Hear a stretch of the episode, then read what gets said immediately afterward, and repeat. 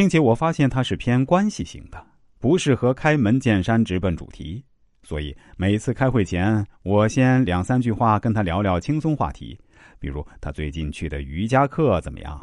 要给宝宝买的绘本搞定了没有，再切入正题，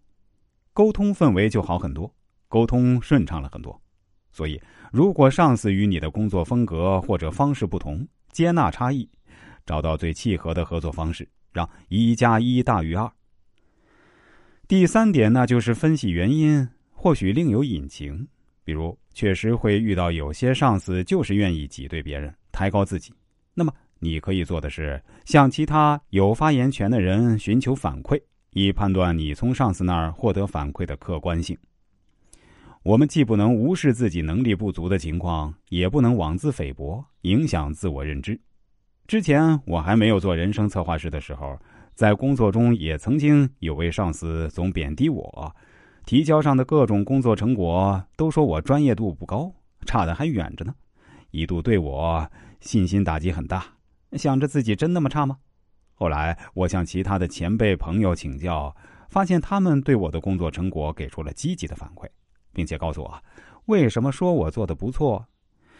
当听到了不同的声音，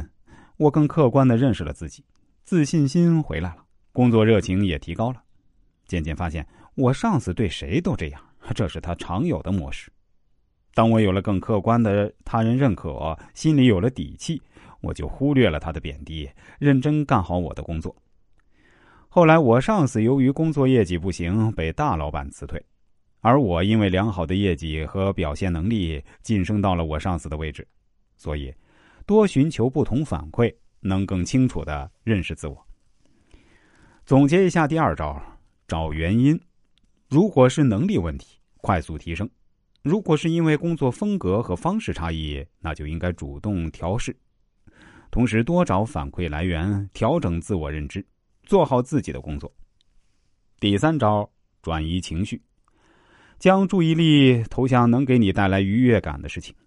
虽然弄清楚了上司为什么贬低打击自己，也知道可以如何应对了，但在情绪层面依然需要被照顾。毕竟，不管什么原因，总听到贬低、打击的话语，谁的心里都不会好受。